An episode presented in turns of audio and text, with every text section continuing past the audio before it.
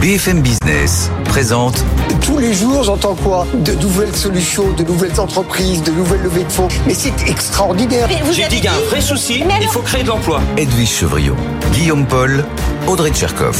Good evening business. Allez, il est bientôt 18h. Soyez les bienvenus comme tous les soirs dans Good Evening Business, comme tous les soirs. Bonsoir Audrey. Bonsoir à tous. Bonsoir Edwige. Bonsoir Guillaume, bonsoir Audrey, bonsoir à tous. Alors, dans l'actualité ce soir, bah, devinez quoi, on va vous reparler d'Atos parce que ça commence à s'agiter là un petit peu dans le monde politique. Vous avez des députés qui demandent une nationalisation tout ou partie du groupe pour préserver certains intérêts stratégiques. Le gouvernement dit qu'il n'en est pas question, mais bon, comme on dit, l'idée euh, est dans l'air. Donc on va en parler ce soir sur BFM Business. On va parler des biotechnologies françaises parce que là aussi il se passe des choses. Absolument, on en parlera avec Philippe Poletti, docteur Philippe Poletti. Il est le fondateur de Truffle Capital, c'est le leader européen du capital risque. Et puis il est aussi cofondateur d'Abivax. Il vient de faire son entrée, son IPO au Nasdaq. Bon, Certes, ça a été moins 28%, là je crois que c'est encore euh, moins quelques pourcents. Mais enfin, c'est quand même une des plus grosses intros euh, de biotech. Mais alors pourquoi les biotech françaises, côté la Bourse de Paris, vont là-bas? Bah, Parce que c'est une question de valorisation, évidemment. C'est un problème, on en parle dans, dans 10 minutes bien sûr. Et puis nos experts, ils arrivent à 18h30 dans la foulée. Absolument. Alors, dans les experts, ce soir en effet le sujet brûlant d'Atos avec cette question, faut-il nationaliser euh, ou pas? Et puis l'agence de notation Moody's qui a finalement décidé de maintenir la note de la France. Par ailleurs, j'ai perdu mon pari alors, est-ce que ça voudrait dire que les inquiétudes sur la croissance et sur le déficit s'envolent? Euh, Pas sûr. Et puis enfin, cette étude qui confirme que le combat contre l'évasion fiscale au sens large est très loin d'être gagné. Les paradis fiscaux ont encore la belle vie devant eux. Ouais, c'est perdu pour Moody's, mais il y a Fitch avant les prochains, donc ça se trouve, on va y retourner. Mais pour l'instant, j'ai le champagne. Hein. On, verra peut-être euh, pour la suite. Il y aura Standard Poor's en décembre, on va s'amuser encore. Voilà le programme non exhaustif. Bien sûr, on est ensemble jusqu'à 20h sur BFM Business. À tout de suite. Votre rendez-vous avec Mailboxes, etc. Emballage, expédition et logistique pour entreprises et particuliers. Nos solutions sur mbefrance.fr. Good Evening Business, le journal.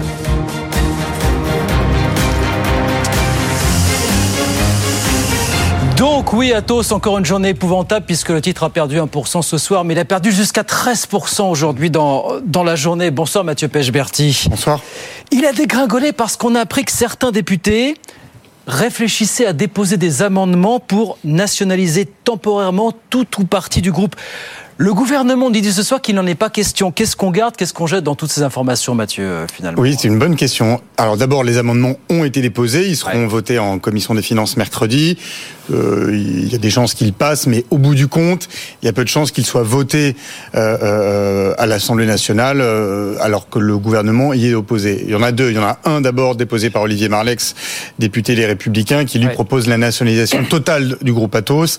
Et là, le gouvernement est catégorique, c'est non. Et du moment où le gouvernement fera voter le budget, euh, peut sûrement d'ailleurs pas 49.3, cet amendement, par définition, ne risque pas de passer. Ensuite, il y a un deuxième amendement qui est assez intéressant, qui est celui du député socialiste Philippe Brun, qui lui propose de nationaliser uniquement les activités de cybersécurité mmh. d'Atos.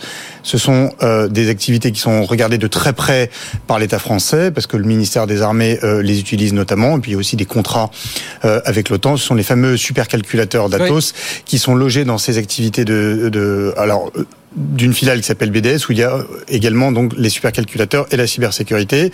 Et là, le gouvernement, pour le moment, ne fait pas de commentaires, euh, ce qui est aussi une manière de dire qu'il continue évidemment à avoir un œil euh, très attentif à ces activités de, de, de souveraineté, hein, euh, comme l'avait dit Bruno Le Maire l'année dernière.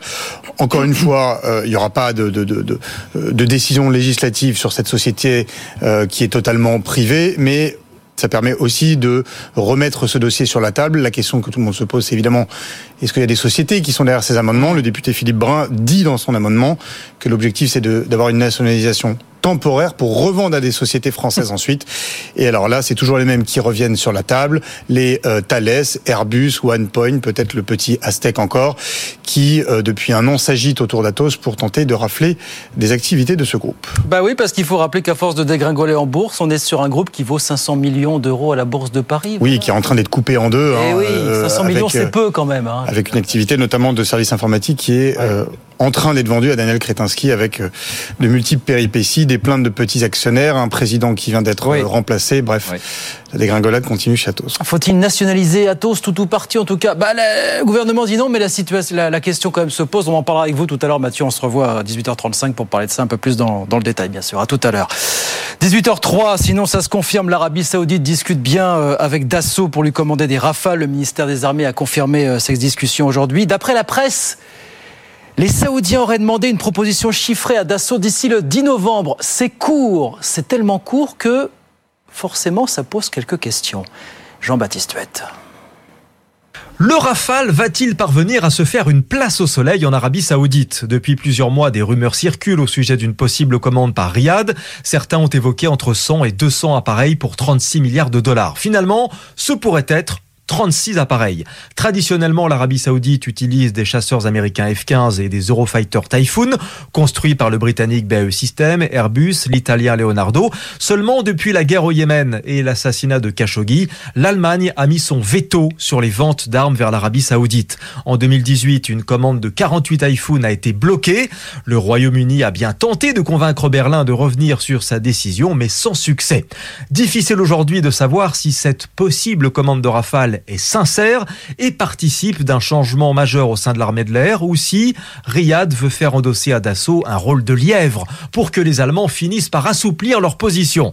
D'ailleurs, Dassault n'a qu'un mois pour envoyer son devis à Riyad, un délai très court qui surprend. Toutefois, l'Égypte, le Qatar, les Émirats arabes unis ont tous sauté le pas pour acquérir le Rafale peut-être de quoi faire réfléchir l'Arabie saoudite. Jean-Baptiste Huet, peut-être un gros plan social à venir en Grande-Bretagne. D'après la presse britannique, l'aciériste British Steel envisagerait de supprimer jusqu'à 2000 postes parce que le groupe perd jusqu'à 30 millions de livres par mois aujourd'hui. Il y réfléchit au moment où son actionnaire chinois est en train de négocier avec le gouvernement britannique précisément des aides pour préserver euh, l'entreprise, en l'occurrence. Aux États-Unis, pendant ce temps, on a encore un, gros deal dans le domaine du schiste.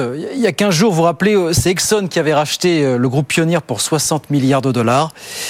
Et eh bien là, c'est Chevron qui rachète un groupe qui s'appelle S pour 53 milliards cette fois. C'est donc la confirmation que c'est le retour des, des grandes manœuvres dans ce secteur. Et puis, dans l'actualité, on a cette étude qui fait grand bruit aujourd'hui étude de l'Observatoire européen de la fiscalité qui nous confirme que le combat contre l'évasion fiscale au sens large n'est pas gagné.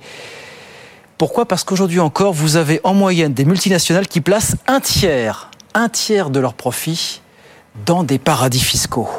Zidane Azouzi nous raconte ça. Plus de 1000 milliards de dollars, c'est la somme estimée de l'optimisation et de l'évasion fiscale des multinationales en 2022. Leur destination privilégiée, l'Irlande et les Pays-Bas. Juste derrière suivent la Suisse et les places fortes asiatiques avec Hong Kong et Singapour. Les multinationales américaines sont responsables d'environ 40% des transferts de bénéfices. Un phénomène massif, la perte mondiale de recettes fiscales représenterait en moyenne 10% des recettes totales des États. Les réformes mises en place jusqu'à maintenant par l'OCDE n'ont pas suffi. On attend l'impact du taux d'imposition minimum effectif de 15% à la fin de l'année. Mais l'Observatoire de l'Union européenne se montre sceptique quant à une amélioration. Seule note positive de cette étude, l'évasion fiscale des particuliers, elle est en baisse. Avec l'échange automatique d'informations bancaires, l'évasion fiscale offshore a été divisée par 3 environ au cours des dix dernières années. Et pour aller plus loin et récupérer le manque à gagner, l'Observatoire fait une proposition choc, un impôt mondial à 2% sur le patrimoine des milliardaires qui rapporterait plus de 200 milliards d'euros à l'échelle mondiale. Voilà cette étude de l'Observatoire européen de la fiscalité dont on parlera bien sûr avec nos experts ce soir jusqu'à 20h sur BFM Business. Zidane Azouzi avec nous dans Good Evening. 18h07. On va sur les marchés retrouver Étienne Braque à la Bourse de Paris. Bonsoir Étienne. On a terminé en léger hausse, mais ça s'énerve de plus en plus sur le marché obligataire apparemment là Étienne. Hein? Quelle volatilité quand même. Hein. Le CAC 40 clôture en hausse alors qu'il perdait du terrain ce matin. Il était sur des plus bas de janvier dernier avec en effet ce 10 ans américain qui a touché la barre des 5% pour la première fois euh, depuis 2007. Euh, alors désormais, il a perdu cette barre euh, symbolique hein, puisqu'il s'échange à 4,87. On voit quand même que l'Asie continue de vendre du papier. Vous savez, l'obligataire, c'est l'inverse du marché action. Hein. Plus vous achetez des actions, plus ça monte. L'obligataire, c'est l'inverse. Donc forcément, beaucoup de volatilité par rapport à cela. Des volumes d'échange qui sont très faibles, seulement 2,6 milliards tard. 19 groupes du CAC 40 vont dévoiler leurs résultats cette semaine, donc forcément, eh bien, vous avez pas mal d'attentisme et puis la situation euh, géopolitique également qui continue euh, d'inquiéter. Hein. Vous voyez l'once d'or qui est toujours proche de ses sommets d'il y a 5 mois à la porte des 2000 dollars pour une once d'or. À noter euh, ce soir, Worldline qui perd du terrain. Le titre a perdu quasiment 6%, moins 2,3% finalement après une panne ce samedi. 23,63€ pour la valeur et puis à l'inverse, les valeurs défensives qui sont bien orientées dans le contexte que l'on connaît avec notamment Dassault Aviation ou encore Thales qui sont à la porte de leur record historique. Le CAC 40 donc en hausse après trois séances dans le rouge. 6850 points pour l'indice grâce à une hausse de 0,5%. Merci beaucoup Étienne. On regarde rapidement ce qui se passe à Wall Street pendant ce temps à la mi-séance. Le Dow Jones qui est à peu près stable mais c'est volatile également. Hein. Plus 0,08%, 33 154 points. Et puis l'indice Nasdaq de son côté qui grappille 0,5%, 13 054 points. On fera un point complet bien sûr sur la séance à Wall Street dans une heure, 18h09. Dans un instant, Philippe Pouletti, directeur général de Truffle Capital, fondateur d'Abivax, invité d'Edwige Chevrillon. C'est la grande interview sur BFM Business. À tout de suite. BFM Business présente Edwige Chevrillon, la grande interview. Bonsoir à tous, bienvenue dans cette grande interview. On va parler de capital risque puisqu'il a créé l'un des leaders européens du capital risque. On va parler aussi de biotech, de biotech françaises, mais qui vont s'introduire au Nasdaq. Est-ce que c'est une bonne chose ou pas? Bonsoir Philippe Pouletti, ou docteur Philippe Pouletti, pardon. Bonsoir. Merci d'être avec nous. Vous êtes euh, cofondateur, directeur général de Truffle Capital. On vous connaît bien sur BFM Business. Vous êtes un, des pionniers du capital risque en France. Et puis, vous êtes cofondateur d'Abivac, cette biotech qui vient de s'introduire euh, vendredi euh, au Nasdaq. La plus grosse IPO d'une biotech française. Elle est déjà cotée à Paris, évidemment. Vous voulez lever, je crois, la plus grosse levée de fonds, 250 millions. Et en même temps, bon, petit coup de tabac quand même euh, vendredi soir et même un peu ce soir, vous me disiez bon, ça n'a pas encore, ça s'est pas repris beaucoup. Qu'est-ce que vous, qu'est-ce que ça veut dire? Ça veut dire que une biotech, c'est pas terrible, française, c'est pas terrible? Sourire parce qu'effectivement, Abivax vient de lever 230 millions de dollars. C'est la plus grosse introduction sur le Nasdaq euh, de toute euh, société de biotech d'origine française. Et cette année, Abivax aura levé 500 millions d'euros, qui est la troisième plus grosse levée de toutes les biotech au plan mondial. Comment? Parce que moi, j'ai travaillé un peu quand même cette interview. Une fois, on disait lève 280. Dans le papier d'à côté, c'était 250 millions. Là, vous nous dites 230 millions. Au total, 500 millions. Comment C'est juste pour être assez précis? Oui, ça a été séquentiel hein, sur l'année. Il y a eu une levée de fonds en equity, il y a eu une levée de la dette, et puis il y a l'introduction sur le Nasdaq. Pourquoi cette levée de fonds? Vous savez que quand on développe un médicament qui rentre en phase 3, puisque l'obéfasimode d'Abivax est désormais en phase 3 aux États-Unis, en Europe et en Asie, eh bien, ça coûte très cher. Et donc, soit vous vendez l'entreprise trop tôt parce que vous n'avez pas les moyens d'amener votre médicament sur le marché, soit vous décidez d'aller jusqu'au bout. C'est la décision d'Abivax, c'est pour ça il fallait lever les moyens nécessaires pour conduire les phases 3 pour la rectocolite hémorragique et pour la maladie de Crohn. Voilà, ce qu'on va expliquer, c'est que c'est une des spécialistes des maladies inflammatoires. Hein. Les maladies inflammatoires chroniques, hein, c'est quoi les maladies inflammatoires? Quand vous avez un rhume, quelques petites cellules cancéreuses, bah, votre système inflammatoire immunitaire se déclenche pour combattre euh, ces corps étrangers et doit ensuite freiner l'inflammation. Et chez certains malades, notamment des maladies intestinales graves, rectocolite ou maladie de Crohn, ce système s'emballe, perdure et à ce moment-là, ça attaque les tissus avec des conséquences graves pour le malade. Alors, la question qu'on peut se poser, question du reste qu'on posait ce matin à Marc de Garidel, qui, est qui, qui dirige Abivax, euh, c'est pourquoi s'introduire là-bas? Euh, Vous êtes déjà introduit sur, euh, à la Bourse de Paris, sur Euronext. Pourquoi Alors, effectivement, en 2015, on a fait l'introduction sur Euronext, levant 58 millions qui est toujours aujourd'hui la plus grosse introduction biotech sur Euronext historique, mais Malheureusement, le marché français, le marché européen n'est pas à la mesure des besoins, pas seulement en biotech, mais en deep tech, en aéronautique, en medtech, etc., dès lors que vous avez besoin de lever plusieurs centaines de millions d'euros. Donc, quel est le choix à ce moment-là? Soit vous réduisez la voilure, c'est-à-dire vous êtes moins ambitieux et vous finirez avec une petite entreprise, soit vous vendez l'entreprise, ce qui est dommage, et ce sera un grand groupe pharmaceutique qui plus tard dira ah ah regardez euh, j'ai ce super produit. Soit vous donnez une licence sur un territoire géographique comme les États-Unis et puis vous obérez votre futur. Soit vous levez les moyens financiers et les moyens financiers ils sont malheureusement ou heureusement aux États-Unis où la taille des fonds est en général 10 à 20 fois supérieure à la taille des fonds français ou européens. Et j'ai envie de dire que fait Truffle Capital à ce moment-là. Ah bah, vous êtes trop Capital- petit, vous êtes tout petit alors. non, on fait notre métier. Nous, on crée les sociétés, on les accompagne dans la durée. On a créé Abivax, on est fondateur, pas cofondateur, en 2013. Donc, et on a investi dans la IPO avec notre nouveau fonds. Mais effectivement, Truffle est trop petit pour mettre sur la table 100, 200 ou 300 On, millions. on va revenir sur cette question parce que c'est un point important parce que si on veut booster les biotech françaises, c'est une des ambitions et en même temps on voit bien toute la difficulté. Elle est résumée dans le cas d'Abivax, hein, c'est que si on veut lever beaucoup d'argent, il faut aller aux États-Unis. Quand on va aux États-Unis, comme Abivax, ça veut dire quoi? La recherche, elle reste en France, elle part là-bas? Alors d'abord, il n'y a pas accords? que des raisons financières d'aller aux États-Unis. Non, bien 70% sûr. du marché à venir du médicament d'Abivax est un marché américain. Voilà. Donc d'avoir des équipes de développement clinique, d'accès au marché commercial aux États-Unis, en plus des considérations financières, fait euh, grand sens. Mais effectivement, quand vous avez une partie de l'actionnariat qui vire vers l'ouest, eh bien, progressivement, le management, le conseil d'administration s'américanise. Et puis on se dit, tiens, ce CIO, ce qui n'est pas le cas de Marc de Garidel, hein, qui a une fibre très américaine, il a un accent un peu trop franchouillard. Peut-être qu'il faudra embaucher quelqu'un qui vient de Boston. Donc l'entreprise devient de plus en plus américaine. Et nous, on dit, ah, on a été fondateur, on a été pionnier, Ah oui. mais on crée, on favorise ensuite des entreprises qui deviennent américaines. Oui, mais c'est un peu le problème. Il y a toute l'histoire de Moderna, il y a plein d'histoires comme ça Bien où en fait on se rend compte, ce sont des Français qui les dirigent, qui créent en partie, mais le succès se passe aux États-Unis et vous êtes en train de nous expliquer que le succès d'Abivax, il passe par les États-Unis. Alors aujourd'hui, Pas uniquement par Wall Street, mais il absolument, passe par les États-Unis. passe par les États-Unis. Ouais. Bon, mon cerveau gauche est ravi pour Truffle. hein, c'est une Ouais. très belle euh, opération. Mon cerveau droit dit, euh, surtout en tant qu'ancien président de France Biotech, c'est dommage que année après année, on fait le diagnostic et les solutions n'arrivent pas pour euh, changer la donne. Oui. Le, juste donc le, Abivax, qu'est-ce qui part vraiment aux États-Unis?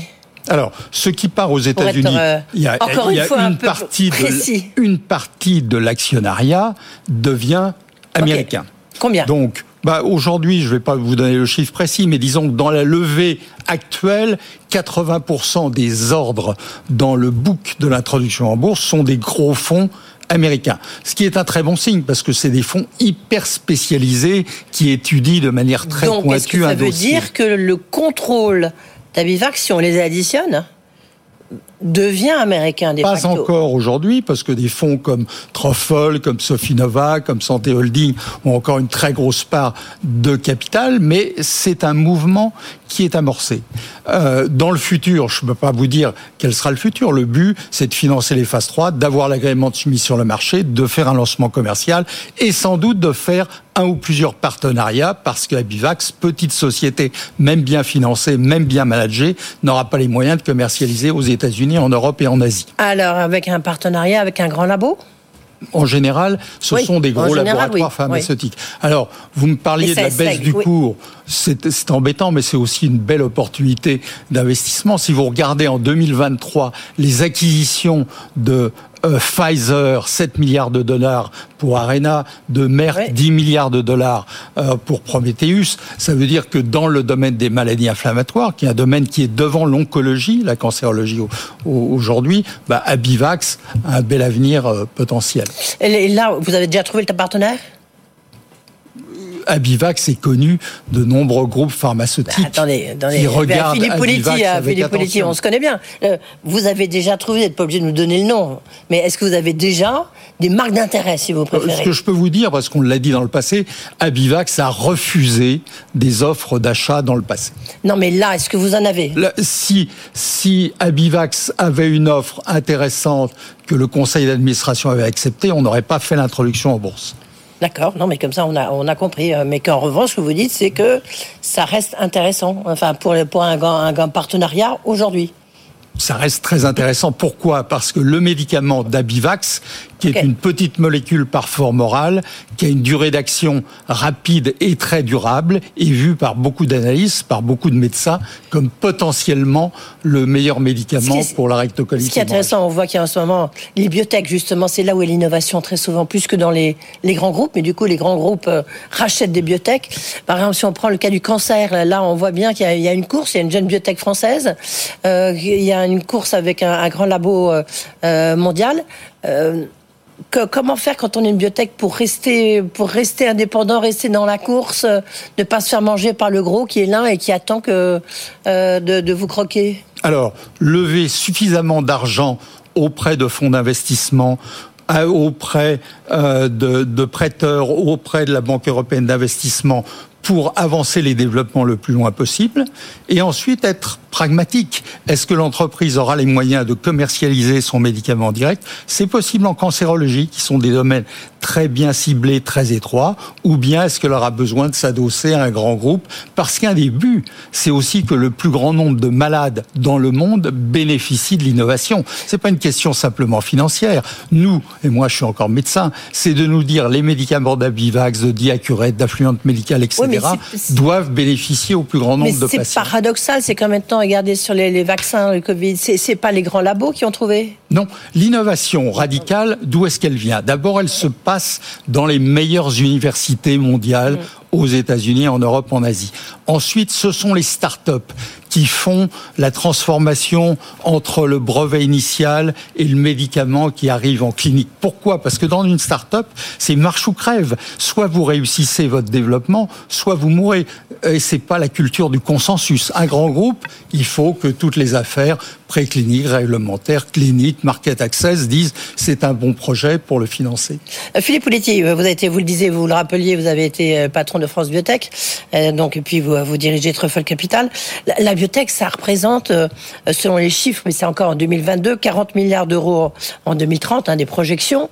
Euh, c'est des chiffres qui, je suis sûr que maintenant ça va être encore plus comme prévision. Et puis ça pourrait générer 130 000 emplois. En même temps, il y a beaucoup qui disent en France, la biotech, elle n'arrive pas à se développer, elle n'a pas les moyens. Qu'est-ce qu'il faudrait faire pour booster cette, cette biotech française? Alors, elle va beaucoup mieux qu'il y a 10 ans. Mais les sociétés restent petites. Donc, qu'est-ce qu'il faut faire? Il faut que l'épargne des Français, des Européens, qui est colossale, plus élevée par habitant qu'aux États-Unis, s'investisse pour quelques pourcents dans les entreprises technologiques, que ce soit de la biotech, de la medtech, de l'aéronautique, de l'intelligence artificielle, de la deep tech et c'est comme ça que ça pourrait marcher. Euh, quels sont les, secteurs justement dans les tech Parce que dans le biotech, c'est très large. Vous avez la health tech.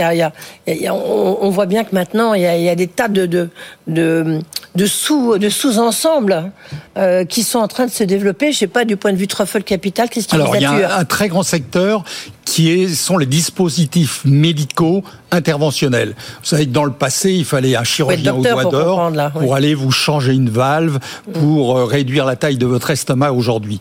Dans les dix ans qui viennent, vous aurez des robots autonomes qui peuvent faire des procédures complexes dans des cliniques, dans des hôpitaux moins spécialisés. Donc Truffle Capital, on a beaucoup d'activités dans ce domaine, avec Affluent Medical, avec Carox Medical, pour donner, grâce à l'intelligence artificielle, grâce à des nouveaux robots, grâce à des algorithmes complexes, de l'autonomie aux gestes chirurgical peu invasif. C'est-à-dire, par exemple, je vous donne euh, l'obésité énorme sujet épidémique. Eh bien, grâce aux robots euh, de Caranx, grâce aux dispositifs médicaux de Bariatech, on pourra euh, euh, avoir une perte de poids rapide et durable sans prendre de médicaments potentiellement toxiques. Ah ben voilà un truc formidable. quand on vous avez été investisseur pendant très très très longtemps de Carmat. Oui. Qui est devenu, c'est devenu un peu un cauchemar cette histoire. Alors, euh, euh, je comment vous expliquez ça parce que vous en êtes sorti depuis 4 ans. sorti de, non, mais voilà. depuis 4 ans. Mais voilà, ça veut dire qu'une incroyable aventure euh, avec des financements bah, tout d'un coup, euh, ça s'arrête, quoi. Alors, ça s'arrête pas, du tout. Carmat a annoncé une levée de fonds récente. Le produit sur le marché européen, formidable prouesse. Hein, oui, oui, incroyable histoire en soi. incroyable histoire. Le besoin médical est gigantesque puisque 4% des malades en insuffisance cardiaque chronique biventriculaire seulement auront une transplantation parce que heureusement il n'y a pas assez de donneurs, pas assez d'accidents sur la route. Donc ça veut dire la solution Carmat que des chirurgiens décrivent comme une Rolls Hein, c'est-à-dire vous retrouvez une autonomie, vous bah accélérez, vous décélérez. Et donc pour moi, on n'est plus dedans. Hein, donc euh, je, n'ai aucun doute personnel que Carmat sera leader mondial dans ce domaine dans les années qui viennent. Il n'y a pas d'autre alternative euh, aussi belle que, que le cœur artificiel. Le, fait, notamment dans la Travers France 2030, qui est la volonté de, de resituer en France, de relocaliser. On voit avec Sanofi, on a vu GSK qui là, lance la décarbonation de sa ventoline. Euh, il y a une volonté de remettre enfin un petit peu en avant euh, tout le secteur des labos, de la pharmacie. Ça peut, ça peut encore une fois, ça, créer des écosystèmes positifs pour la biotech? Alors, ça peut créer des écosystèmes, mais dans ce discours, on parle surtout d'industrialisation, fabriquée en France. C'est important, mais le cœur, le nerf de la guerre, mm. c'est l'innovation c'est la propriété intellectuelle, c'est la, nouveauté. Et là, la France et l'Europe ne font pas assez. Alors on dit l'intelligence artificielle, vous allez voir ce que vous allez voir. C'est tout petit par rapport à ce que font les États-Unis et aujourd'hui la Chine. Lorsqu'on prend Marc de Garriguel, il, euh, il dirige maintenant donc Abivax. Il vit aux États-Unis, vous le disiez Non, il vit en Europe. Il, vit, en, il vit en Europe. Mais est-ce qu'il travaille en France? Les deux. Il, passe une partie de sa vie en France, une partie aux États-Unis pour monter les équipes. Marc est un formidable euh, dirigeant. Oui, il a dirigé un autre grand labo. Il est président d'Ipsen. Il a été directeur général de, de, de Sencor, qui a été racheté par Pfizer. C'est quelqu'un d'absolument exceptionnel. Mais est-ce qu'on le met suffisamment en avant en France? Vous voyez, c'est ça que je voulais dire. Un peu ma question. C'est que c'est c'est comme le, patron de Moderna, quoi. C'est, j'ai envie de dire, c'est dommage qu'ils n'aient pas des, postes clés en France. Ah bah, il a un poste clé, c'est de faire d'Abivax un, grand succès. Ça, c'est très important. Et, il va y arriver. il a déjà créé autour de lui une formidable équipe. Philippe Politi, vous avez, vous, créé euh, euh, et introduit, de financer 33 sociétés de biotech. On s'en rentrait en bourse. Vous en avez encore combien dans votre portefeuille? Ah, ça, c'est une question piège. Je crois qu'on en a six ou sept euh, actives. On fera peut-être en 2024 une ou deux introductions en bourse, euh, des offres secondaires sur affluente médicale, peut-être Diacurette en cancérologie, une introduction en bourse. Donc on ne chôme pas. Mais notre passion, c'est de se dire, peut-on continuer à révolutionner la médecine avec un nouveau médicament, un nouveau dispositif médical et aussi aider un peu la planète. On a créé Carbios pour faire le biorecyclage des plastiques avec de la biotech. reçu son président, formidable histoire. Oui, et Carbios c'est une formidable histoire.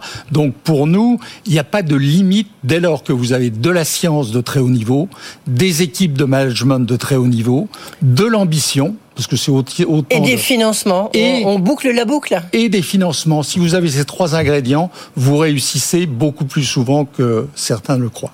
En même temps, j'ai une toute dernière question.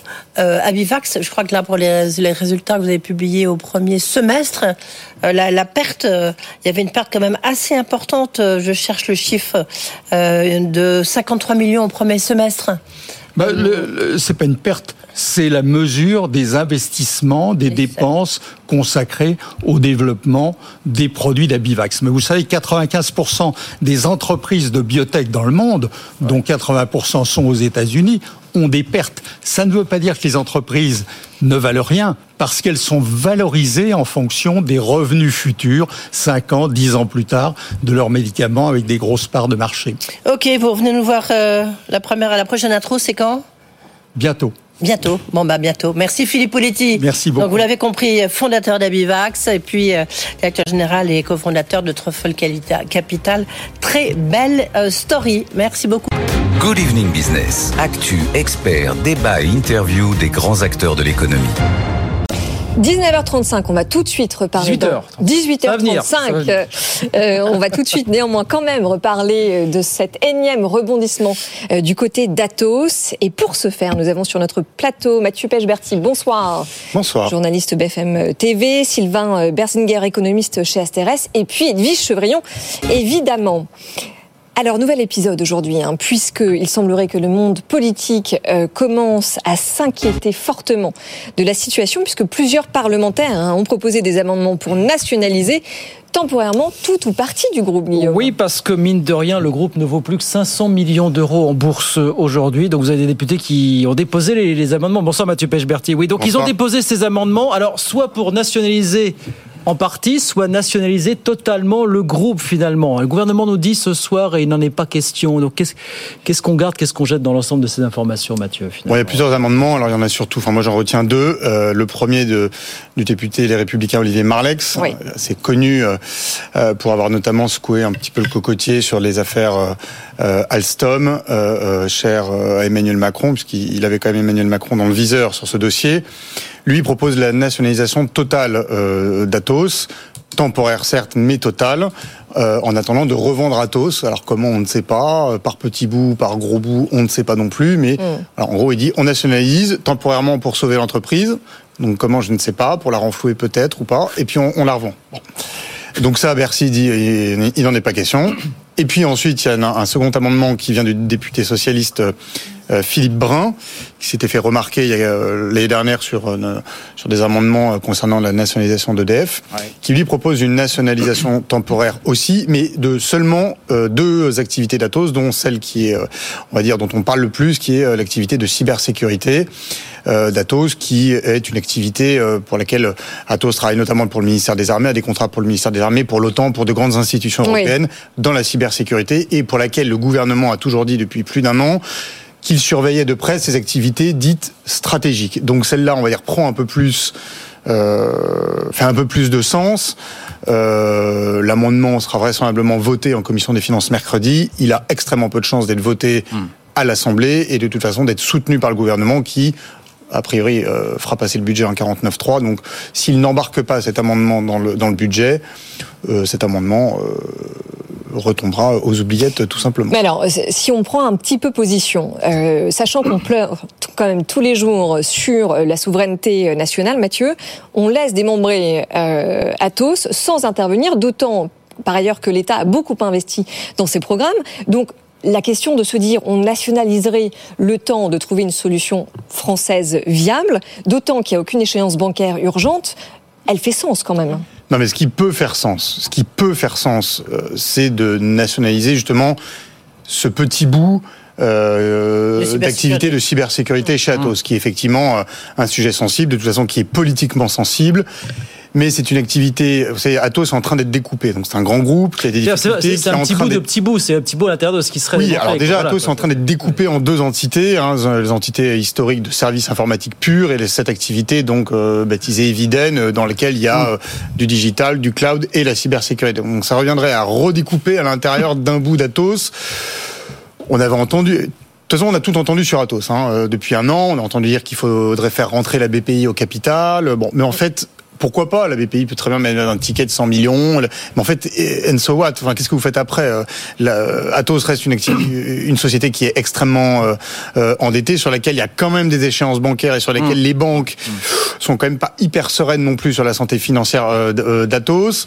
Et puis, euh, a-t-on besoin véritablement de nationaliser ces activités pour avoir un œil dessus, alors que par définition, quand vous êtes client de ces activités, c'est-à-dire quand le ministère des Armées est client, ouais. euh, c'est lui qui décide, il peut très bien changer de... Bon, voilà. Et je suis pas sûr que ce soit euh, la solution. Atos n'est pas encore en faillite, mais, non, mais la société ne va pas bien du non, tout. Non, mais hein. il ne passe plus où je dis 500 millions d'euros en bourse, c'est quand même pas beaucoup. Oui, euh, il y a un sujet, est-ce que le, enfin, il y, a un sujet de liquidité à venir. Ouais. Edwige. Non, moi, ce que je pense, c'est que le, la, la, le dossier a besoin de calme et de temps.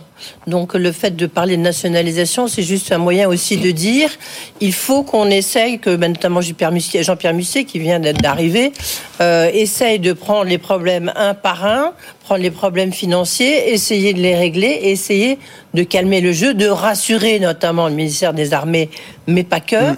Vous parliez de la BPI. La BPI, j'avais posé la question à Nicolas Dufour il y a quelques temps, et il m'avait dit non, on ne m'a pas sollicité, on ne m'a pas demandé de rentrer euh, chez Atos. La BPI, c'est quand même là, c'est quand même Bercy. Ça aurait pu éventuellement rassurer de faire rentrer BPI, comme BPI était rentré euh, chez Technip hein, aussi au moment de, de, de, la vente. Ça peut rassurer, mais pour l'instant, je n'ai mm. pas l'impression qu'il y ait euh, BPI dans, dans, la zone. Euh, la nationalisation, il y, a, peu de chance. Simplement, il faut trouver une solution qui n'effraie pas. C'est là où Daniel Kretinsky, qui est toujours là, qui a enfin, toujours sa proposition sur la table. Normalement, ça devrait être bon en février. Est-ce que, bah, est-ce que pour lui, c'est, c'est, il va pas finir par se lasser et se dire, je suis en train de perdre un peu ma réputation qu'il a eu du mal à construire en mm. France? Oui, mais alors par rapport à ce que vous venez de dire, Edwige, quand on pose la question euh, au ministre de l'économie sur pourquoi est-ce que le gouvernement n'est pas plus interventionniste sur le sujet, il répond tout simplement qu'il n'est pas actionnaire d'Atos. Très bien, mais l'autre question que j'ai envie de poser, c'est euh, était-il actionnaire de Orpea ou de Casino? Oui, c'est pas forcément un argument hein, de dire que je suis pas actionnaire d'Atos parce que c'est c'est pas euh, ça a été le sien. Hein, oui, bah, c'est pas forcément un argument. Je ne sais pas qui vous, a, qui vous a sorti cet argument, mais c'est pas le bon. C'est plus que bon, c'est un dossier qui peut être très sensible. On a vu effectivement certains dénoncent le complexe militaro-industriel, mais enfin mm. c'est vrai qu'il y a quand même des données qui sont hein, importantes chez Atos. Euh, il y a un moment quand même où je pense que Bercy, de toute manière, je suis persuadé que Bercy regarde le dossier, hein, parce qu'il y a des enjeux. Oui, c'est vrai, ils s'en cachent pas. Hein. Mmh. Mais qui regarde le dossier? Qui est non, non, mais effectivement, mais qui est en embuscade, en fait, C'est comme toujours dans ces dossiers, euh, y a, chaque ministère euh, prêche un peu pour sa paroisse. Il y en a un qui, quand même, euh, est extrêmement méfiant depuis plusieurs mois. Effectivement, c'est le ministère des Armées. Euh, on a quand même entendu euh, dire qu'il y avait beaucoup euh, de hauts fonctionnaires et de généraux du ministère des Armées qui ne voulaient absolument pas qu'il y ait un Daniel Kretinsky qui a un petit pied dans ses activités. Je rappelle que Daniel Kretinsky ne va pas racheter ses activités de cybersécurité. Non, il, prend la, il va racheter. Non, non, mais je dis pour ceux qui nous regardent et nous écoutent parce que il a même renoncé à prendre une petite participation. Oui, voilà, exactement. Donc, on lui avait le ministère des Armées qui a toujours fait un petit peu, qui a toujours eu beaucoup d'influence chez Atos par le passé, chez Bull quand ses activités étaient chez Bull, mm. aujourd'hui veut, veut, garder quand même la main dessus. Je rappelle qu'à l'occasion de la nomination donc d'un nouveau président, Jean-Pierre Musset, il y a eu aussi, qui a été moins vu, mais qui bah faut répéter, la nomination d'un vice-président. Mm. C'est un peu honorifique, mais c'est important. Troisième en deux ans, quand même. Euh, qui s'appelle Laurent Collet-Billon, qui était euh, directeur général de l'armement, donc de l'administration du ministère des Armées pendant pendant dix ans, et qui euh, n'est pas tombé euh, à la vice-présidence d'Atos par l'opération du Saint-Esprit. Donc il est là-bas pour être l'œil du ministère des Armées chez Atos. Rassuré. Et que donc vous n'avez pas besoin d'envoyer l'État ou de nationaliser euh, Atos. Voilà, euh, le gouvernement a la main sur le dossier. Euh, ce qui va se passer, je n'en sais rien, mais pour le moment, on est avant tout sur un sujet financier que sur un mmh. sujet stratégique. Hein. Mmh. Sylvain Bersinger, donc vous êtes économiste, je l'ai dit, chez Asterès. Euh, est-ce que vous diriez que ce naufrage euh, pour Atos, c'est aussi le naufrage finalement d'une gouvernance d'un autre temps? On l'a dit, un turnover absolument incroyable, des dirigeants qui se succèdent, mais en même temps qui portent tous la même stratégie de scission, hein, qui est euh, tant critiquée à la fois par les petits porteurs que par les marchés et aussi par les fonds d'investissement. et il y a longtemps finalement que les actionnaires de long terme ont tiré un trait sur la valeur Atos hein, en perte de 95% en trois ans. Non, c'est vrai qu'il y a eu des gros débats sur euh, la gouvernance. Euh, bon, Thierry Breton, euh, il y a eu bon, c'est pas c'est pas nouveau. Il y a eu des, on va dire des, des, des des, des, petits séismes en fait chez Atos dans la, direction. mais je, je pense qu'il y a alors voilà moi, moi je ne suis pas en interne de chez Atos donc je veux pas me voilà me, dire c'est plutôt un tel ou un tel qui a pris une mauvaise décision.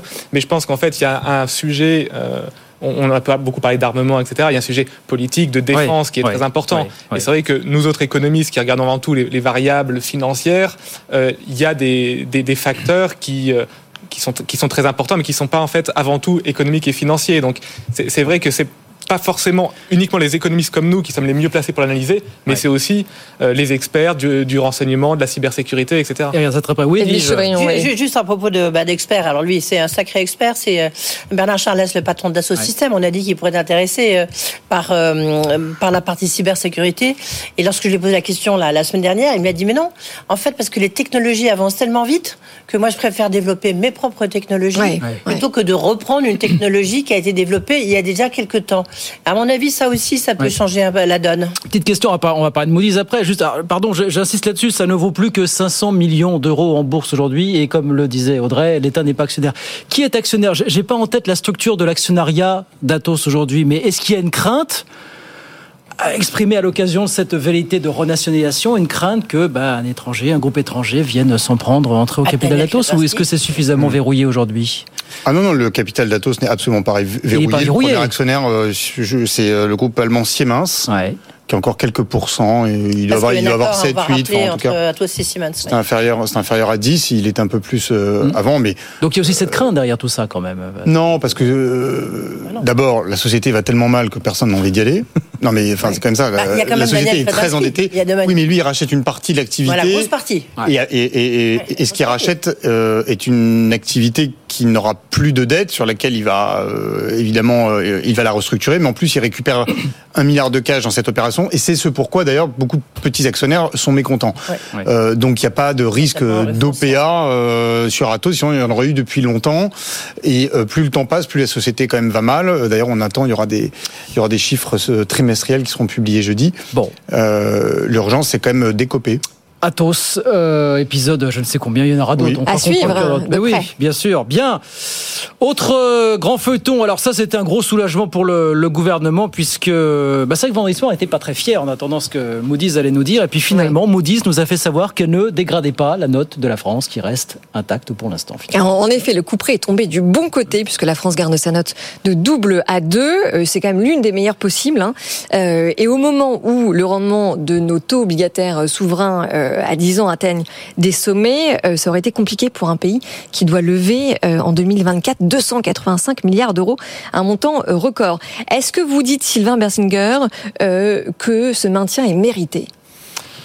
Oui, alors c'est toujours très difficile d'estimer, euh, de dire est-ce que c'est mérité ou pas, parce que il euh, y, a en gros une vingtaine, grosso modo, d'échelons. Dire est-ce que la France doit plutôt, euh, mettons, à 18, 19, 17, il y a, y a, toujours une part d'incertitude. Alors les, les, analystes de Moody's ont travaillé très sérieusement, je ne mets pas ça en cause, mais il y, y, a toujours une part, j'ai envie d'un petit peu de doigt mouillé. La, la question, au fond, que j'ai envie de poser, c'est est-ce que ces notes des agences ont vraiment un intérêt. Hmm. Parce que, somme toute, la, une note de Moody's ou de, des autres, de Standard Poor's, Fitch ou autre, c'est en, soi, c'est juste l'avis la, d'économistes très compétents. Je ne remets pas du tout en cause leurs compétences, mais est-ce que les marchés suivent, est-ce que les taux suivent les notes Oui, mais alors, pardon, mais, oui, mais ils le faisaient. Oui, mais est-ce qu'ils le font toujours? Oui, mais pardon, mais ça, c'est une autre question, parce que là, vous ne répondez pas à la question de savoir est-ce que Moody's a eu raison euh, d'apprécier finalement positivement les prévisions budgétaires du gouvernement en estimant que le niveau d'entêtement de la France est finalement compensé par la solidité de sa trajectoire budgétaire. Est-ce que, est-ce que, est-ce que vous, vous en êtes convaincu aussi ou pas vraiment? Alors sur les prévisions, c'est toujours hasardeux. Moi, je, je pense en effet qu'il n'y a pas de, de, de risque immédiat ou important sur la, sur la dette française. Je ne fais pas partie des Cassandres qui, qui disent on va finir comme la Grèce dans, dans 5 ans, etc. Et la Grèce qui a vu sa note remonter pour la première fois en 12 ans. Hein. Oui, non, mais la, la, Grèce qui va, qui va plutôt mieux. Bon, elle était vraiment au fond du trou. C'était pas au même niveau. Ouais. Voilà, c'était pas au même niveau. Merci, on n'a pas la même note que la, la Grèce. Touchons du bois, ouais. Non, non, moi, je, je suis pas surpris par, par ce maintien. Je, je, je dis pas qu'il faudrait qu'on qu'on réduise, qu'on parvienne à réduire notre déficit, qu'on parvienne à réduire notre endettement, etc. Cela dit, je suis, je fais pas partie des, des gens qui sont inquiets pour une, sur une crise de la dette publique française à venir. Je pense que le, euh, un peu le canari de la mine entre guillemets actuellement, c'est plus l'Italie. Euh, donc il faut il faut avant tout, je pense, voir ce qui se passe en Italie. Euh, et la France est plutôt, euh, on va dire en, deuxième, je sais pas comment dire, en deuxième ligne. oui, l'Italie quelque part nous protège. Hein. Nous protège, oui, ou, en tout cas, je dirais que c'est plutôt là que de là que pourrait venir la crise si, si crise des dettes souveraines il y avait comme on avait vu le, de 2010 à 2012. Et je trouve que la France est plutôt protégée. Si, on regarde le spread allemand, il a un tout petit peu augmenté récemment. Il fait, il fait souvent un peu le yo-yo, donc il ne faut pas surinterpréter. Il a pas mal augmenté même. Alors il a, il a un peu augmenté, mais enfin on est quand même sur des, des, hausses très faibles et il y a quand même voilà des, des euh, il faut je pense qu'il faut pas surinterpréter une augmentation sur quelques jours, quelques semaines. Globalement, le spread il est globalement stable et alors c'est vrai que les taux augmentent, mais les taux augmentent partout. Ils augmentent aux États-Unis, ils augmentent même en Allemagne. Donc euh, mais est-ce que ça veut dire Sylvain que les agences de notation, oui pardon de le dire comme ça, leur heure de gloire il y a une dizaine d'années au moment de la crise de, de la zone euro, que ça n'était finalement qu'une une exception finalement. C'est quand même une époque, faut se rappeler. Ah bah si quand même où les agents de notation, ah non mais ça c'est sûr. Les Standard Poor's, Fitch et Moody's faisaient les grands titres des médias généraux. non mais elles reviennent, mais elles reviennent sur le, sur, le devant de la scène. C'était en 2011-2012 au moment de la crise des dettes souveraines et c'était quand même 3-4 ans après la crise de 2008 où les agences de notation n'ont rien venu venir sur la crise immobilière aux États-Unis. Euh, il y avait quand même eu euh, de grands scandales aux États-Unis euh, de groupes, enfin de banques en tout cas spécialisées sur les crédits immobiliers, euh, d'assureurs ou de réassureurs sur le crédit immobilier et les, euh, euh, les agences de notation sont complètement passées au travers. Donc, euh, oui, elles faisaient la loi au moment des crises souveraines en, en, en 2012, mais finalement, elles, étaient, elles, étaient, aussi arrivées un encore petit peu que même pas tant que ça. À cette époque, vous vous rappelez Sylvain dans une note que vous avez publiée ce matin que quand les Américains perdent leur triple A dans au plein milieu l'été 2011, qui était comme un phénomène sans précédent. Il n'y a pas de retentissement majeur sur les marchés obligataires. Il n'y a, a, rien du tout. Les, les taux aux États-Unis ont continué sur une pente baissière. Et même le Japon, qui est qui est dégradé régulièrement depuis près de 20 ans maintenant. Euh, les taux ont été globalement très bas. Euh, si vous regardez, bon, la France a été déjà dégradée mmh. plusieurs fois. Euh, cette, cette dégradation de notation de la France depuis 2012, voilà, et c'est vrai que ça n'a jamais eu d'impact sur les conditions en tout cas de financement. Et, et, un point intéressant aussi, c'est de, de, voir par exemple le taux auquel s'endette l'Union européenne, les, les, fonds qui ont été levés ouais. pendant la crise Covid, qui sont notés triple A. Les taux sont plus élevés que ceux de la France, euh, qui est noté, grosso modo, par les agences, deux crans, de notch en dessous de, de, de la meilleure note. Donc en fait, on peut, moi je pense qu'on peut vraiment se, se demander est-ce est que, les, est -ce que ces, ces, ces, notes, alors elles intéressent les médias, les politiques, évidemment, Bruno Le Maire n'a pas envie de, que la note soit dégradée, d'apparaître comme celui qui a, qui a permis la dégradation. Mais quand, quand Sarkozy a dit en, en, 2012, disait si on est dégradé, on était dégradé, je crois, en janvier 2012, on a perdu notre triple A. Quand Sarkozy à l'époque dit si on est dégradé, je perds l'élection présidentielle. Bah, Est-ce que ça a eu finalement un retentissement Je pense que si on avait été dégradé là, je pense que peut-être pas sur les marchés, mais que politiquement. Ça, aurait eu un impact oui. euh, euh, très fort, euh, surtout en pleine discussion du budget. Là, je pense que ça aurait eu un impact. Euh, là, pour l'instant, il n'y en a pas. Et en même temps, je pense que la hum, crédibilité de Bruno Le Maire est un impact psychologique et ça rentre quand même en ligne de compte dans le cadre des agences de notation. Non, mais c'est vrai que Bruno Le Maire, il est là depuis longtemps. Il, est, il y a oui. une certaine forme de stabilité. Et ça, c'est important aussi, que, d'une manière générale, hein, qu'il y ait une puis, stabilité dans la politique il, économique. Il maintient son mantra. Je ne veux pas. On, on fait tout pour revenir à l'équilibre. Enfin, pas l'équilibre, pardon, mais euh, pour revenir à des. Voilà, aux 3%. Même si euh, il repousse l'échéance, il a toujours le même discours. Donc, je pense que ça oui. doit rassurer, même si finalement, euh, bah, on a envie de lui dire, mais c'est pour quand? Alors, ça ne rassure pas tout le monde, hein, puisque je vous rappelle que Pierre-Olivier Gourinchas, que vous avez euh, interviewé il n'y a pas très longtemps sur ce plateau, Edwige, le chef économiste du FMI, lui dit que cette prévision euh, des 2,7% en 2027 du gouvernement, il n'y croit pas vraiment et qu'il va falloir faire des efforts supplémentaires qui ne figurent pas dans le budget. Hein. Il va falloir faire un gros mot, c'est-à-dire des économies. Oui, c'est ça. Pour l'instant, là, les économies, ouais. on les voit toujours pas. On a des petits on a du mal. ici ou là, mais, mais c'est tout. Ouais. Donc, euh, et effectivement, mais même si Gourin Chasse dit ça, le patron du FMI, enfin le, le patron économiste du FMI, ouais. ça n'a pas vraiment d'impact parce que, in fine, Bruno Le Maire est toujours là, quoi. Et la France a toujours une politique économique. Oui, et une dette française tenue. qui reste demandée sur les marchés. Hein. Oui, mmh. bah, tout à fait. C'est marrant, presque, en vous écoutant, presque l'impression qu'un départ inopiné de Bruno Le Maire aurait plus d'incidence sur mmh. les marchés qu'une déclaration par une agence de notation. Ça, ça, dépendrait par qui il est remplacé, sûrement aussi. Oui, voilà. Mais oui, probablement. Si, parce que,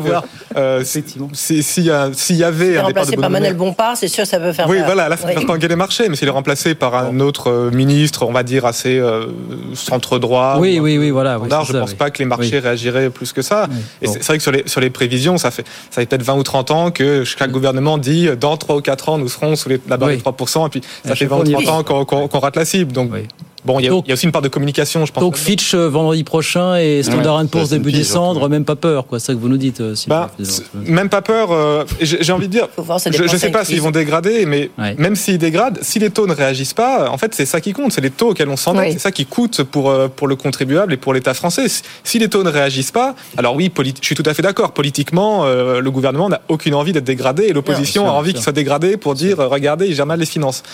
ça, ça fera de l'émulation politique et médiatique, mais le, le, vraiment le, le, le, thermomètre de fond, c'est les taux. Et donc, eh oui. si les dégradations ou les notes qui se maintiennent n'ont pas d'impact sur les taux, là, la note s'est maintenue et le spread, comme on le disait, a légèrement augmenté. Donc, ouais. c'est presque, ouais. c'est presque paradoxal. En fait. Oui, et c'est bien pour ça que je pense que finalement, la suprématie de ces agences de notation, euh, elle n'est pas tout à fait euh, terminée parce que euh, elles ont été absentes du jeu quand l'argent n'était pas cher et avec les taux d'intérêt qui explosent, euh, elles reviennent quand même un peu sur le devant de la scène. Hein.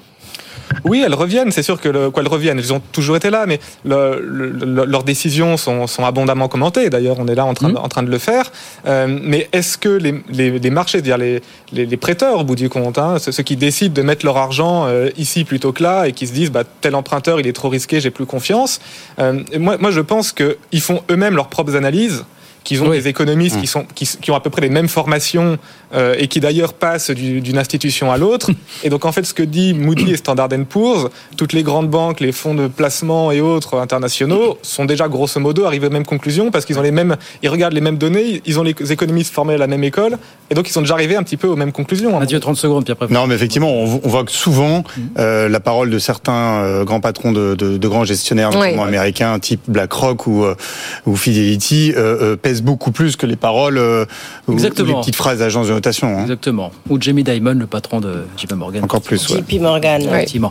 Euh, deux grosses, deux trois minutes, Edwige, pour dire un mot évidemment de l'interview avec, euh, Philippe Pouletti, hein, fondateur de d'Abivax.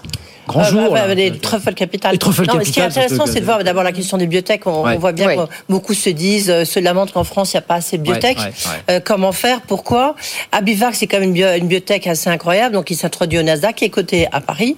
Enfin, qui, va, qui lève quand même 230 millions. Euh, c'est beaucoup plus que ce qu'il avait levé à Paris, c'était il y a quelques années.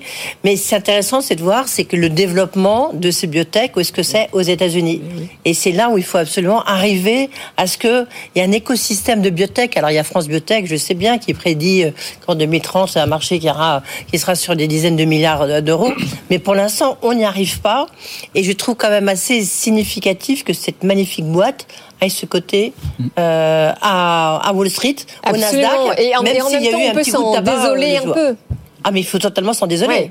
Mais bien sûr, on, On a est envie bien mais d'accord. pourquoi c'est pas Euronext On a une telle valorisation bah, C'est simple, c'est que Sophie Nova, qui est le premier fonds d'innovation en France, en Europe, c'est euh, 30 milliards, 30 milliards Mm. euh, de 3 milliards, pardon. Aux États-Unis, c'est le moindre fonds dans les biotech, c'est 30, 40, 50 Mais milliards. oui, En mais alors cas, après, c'est ça s'explique aussi par la taille du marché, Edwige. Oui, mais, mais on est, oui, mais enfin, le marché européen, il existe. Sophie Navarre, c'est le leader européen dans la Ouais. tech.